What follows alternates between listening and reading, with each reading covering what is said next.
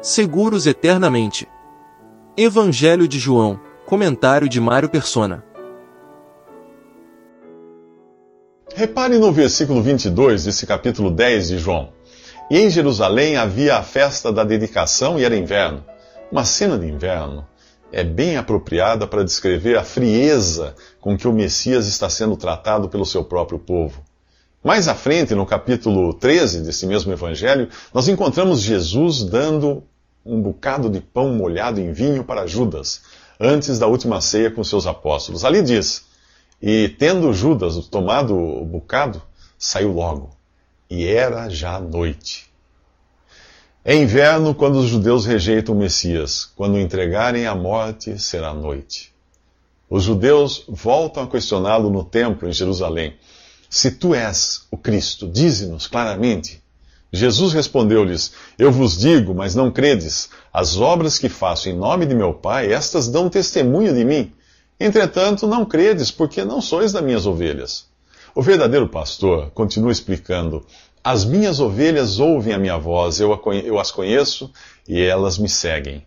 Dou-lhes a vida eterna e nunca hão de perecer, e ninguém as arrebatará das minhas mãos. Meu Pai que mas deu é maior do que todos, e ninguém pode arrebatá-las das mãos de meu Pai. Eu e o Pai somos um. Os judeus então pegaram outra vez em pedras para o apedrejarem. Veja quantas coisas há nestas palavras: As ovelhas sabem discernir a voz do pastor.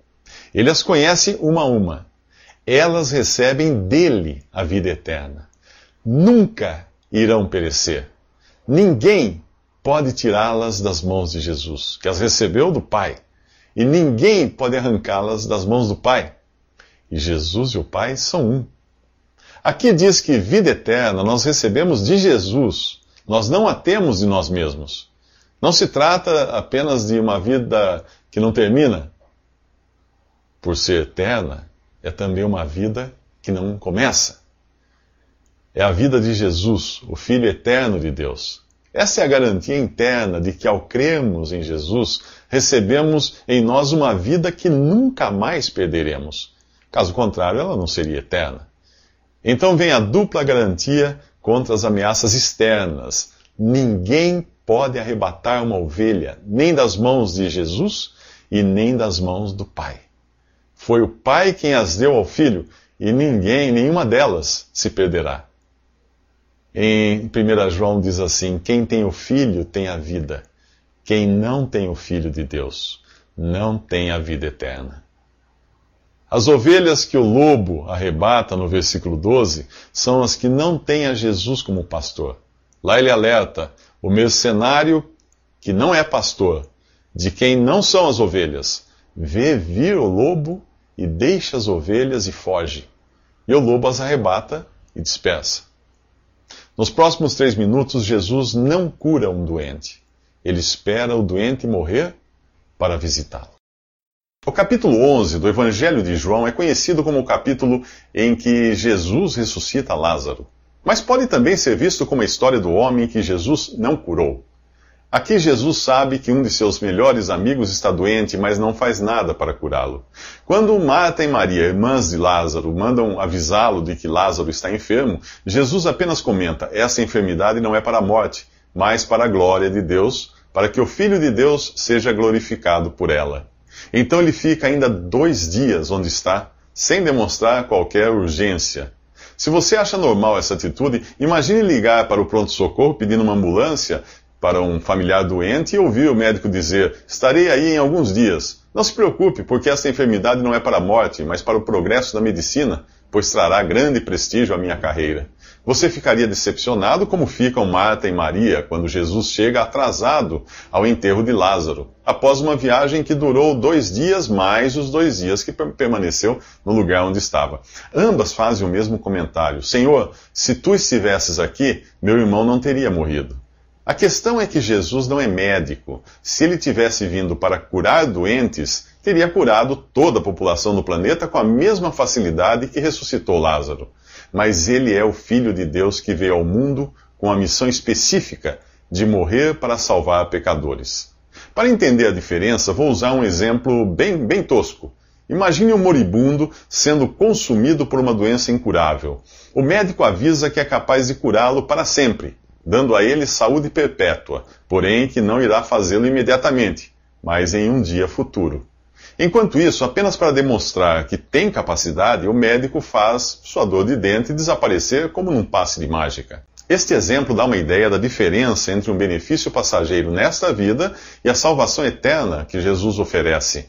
Os milagres e curas que Jesus e seus discípulos faziam era para demonstrar suas credenciais de Messias. Era como se ele abrisse uma fresta no tempo e dissesse aos judeus: Vejam como será quando eu reinar.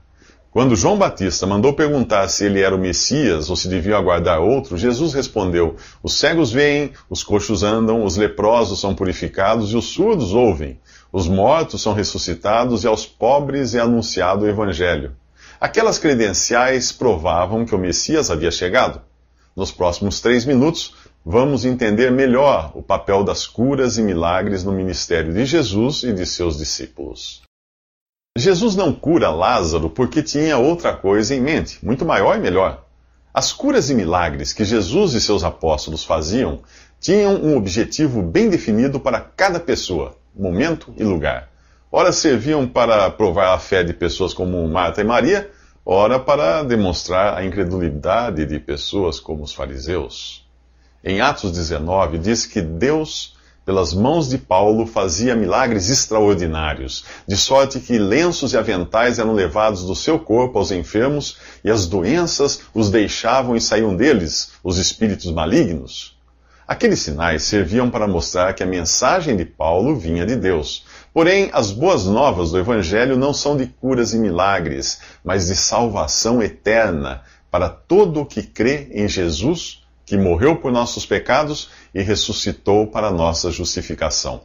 Os próprios apóstolos ficavam doentes e usavam remédios. Paulo tinha um espinho na carne, algum tipo de enfermidade ou limitação. Por três vezes ele pediu ao Senhor que o livrasse. Sabe qual foi a resposta? A minha graça te basta, porque o meu poder se aperfeiçoa na fraqueza. Por que Paulo não curava a si mesmo? Por que deixou o Trófimo doente em Mileto porque eh, receitou a Timóteo um remédio caseiro para o seu estômago? Por que não dar a ele um lenço milagroso? Provavelmente Deus queria ensinar algo a eles, ou a nós, sobre o seu modo de agir. Paulo, Trófimo e Timóteo não precisavam de provas de que Jesus era o Salvador. Quem crê, anda por fé, não por vista. Tomé, que gostava de ver para crer, ouviu de Jesus que mais bem-aventurados seriam os que viriam a crer sem ver. Não sei por que tanta gente tem essa fixação por curas e sinais. Acaso Jesus não é suficiente? Lembre-se de que ele não confiava naqueles que o seguiam por causa dos sinais. Se você ficar doente, ore. Se for da vontade de Deus, ele irá curá-lo diretamente ou por meio de médicos e medicamentos. Se isso não acontecer, Deus certamente tem um propósito para você ou para as pessoas ao seu redor. A diferença entre um pagão idólatra e um cristão verdadeiramente nascido de novo é que o pagão só acredita que Deus está ao seu lado quando tudo vai bem. O verdadeiro crente, porém, se regozija também na falta de saúde, de dinheiro, de prosperidade, de liberdade, etc. O apóstolo, o apóstolo Paulo escreveu assim: Sei estar abatido e sei também ter abundância. Em toda maneira e em todas as coisas estou instruído, tanto a ter fartura como a ter fome, tanto a ter abundância como a padecer necessidade. Posso todas as coisas naquele que me fortalece. Se Paulo podia todas as coisas, você também pode, inclusive aceitar a vontade de Deus para você, seja ela qual for. Nos próximos três minutos, Jesus mostra a Marta e Maria que a vontade de Deus é sempre a melhor. A lei dada aos judeus no Antigo Testamento determinava que o leproso fosse desterrado para fora do convívio da sociedade. Naquele tempo, a lepra era incurável, por isso, na Bíblia, ela aparece como figura da mais temível enfermidade espiritual, o pecado. A lepra é a doença mais antiga mencionada nos papiros egípcios. O pecado assola a humanidade desde o Éden. A lepra pode ser contagiosa. Em Romanos 5, diz que por um só homem entrou o pecado no mundo, e pelo pecado a morte, e assim também a morte passou a todos os homens, porquanto todos pecaram. A lepra corrompe o corpo, compromete os nervos, tira a sensibilidade da pele. O leproso corre o risco de se autodestruir sem perceber.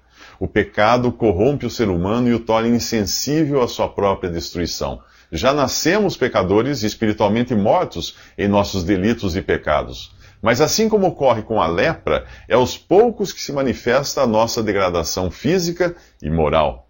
Isaías descreve o nosso estado assim: toda a cabeça está enferma e todo o coração fraco. Desde a planta do pé até a cabeça não há coisa sã. Só há feridas, contusões e chagas vivas. Não foram espremidas, nem atadas, nem amolecidas com óleo. Pois todos nós somos como o imundo e todas as nossas justiças como trapo da imundícia. O pecado é como um aguilhão, o anzol, que fisga o homem e o arrasta para a inevitável morte, enquanto ele se debate para permanecer vivo. E não acaba aí. No livro de Hebreus diz que aos homens está ordenado morrerem uma só vez, vindo depois disso o juízo. Se a morte física determina o fim de toda esperança nesta vida, o juízo de Deus cela o nosso destino eterno. Esta palavra juízo não é no sentido de um julgamento para ver se o homem é ou não pecador, se merece ou não a condenação, pois pecadores e culpados todos nós somos por natureza. No juízo, Deus irá lavrar a sentença eterna para aqueles que não tiveram seus pecados lavados pelo sangue de Jesus. Lázaro representa o ser humano morto e sem esperança de cura. No Antigo Testamento, os sacerdotes examinavam regularmente o leproso. Curiosamente, quando a lepra tinha coberto toda a pele, da cabeça aos pés, o homem era declarado pelos sacerdotes como curado. Antes de seu maior milagre, Jesus espera até que o pecado cubra Lázaro da cabeça aos pés, com a sua mortalha final. Ele espera a morte cantar a vitória. O Lázaro que sai do túmulo prefigura cada salvo por, por Jesus Cristo, cada um em quem se cumprirá o que Isaías profetizou e Paulo endossou com essas palavras: Tragada foi a morte na vitória. Onde está, ó morte, a tua vitória? Onde está, ó morte, o teu aguilhão?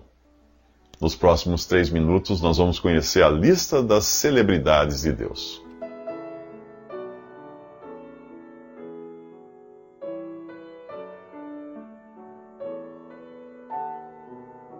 Visite respondi.com.br. Visite também 3minutos.net.